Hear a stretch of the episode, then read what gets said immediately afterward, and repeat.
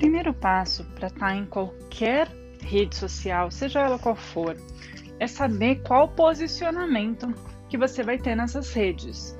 Mas tá, o que é posicionamento? É como eu quero ser lembrado, como eu quero estar na mente do meu consumidor. O que que posiciona?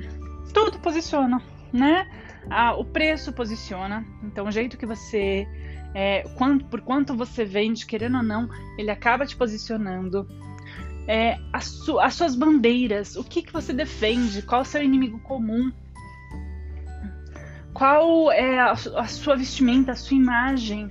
Então, tudo isso deve ser pensado na hora de você vir para as redes sociais, para transmitir realmente o que você quer. Um exemplo: as imagens.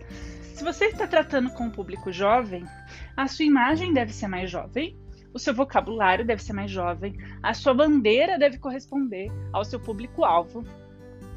E o seu posicionamento de preço e de estratégia também deve ser correspondente a esse público. Então, não adianta você começar por persona, não adianta você começar por identidade visual, não adianta você começar por calendário editorial, nada disso. Você tem que começar qual vai ser o seu posicionamento.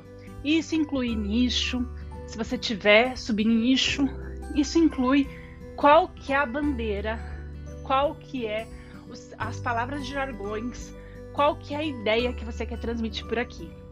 Um beijão e até a próxima.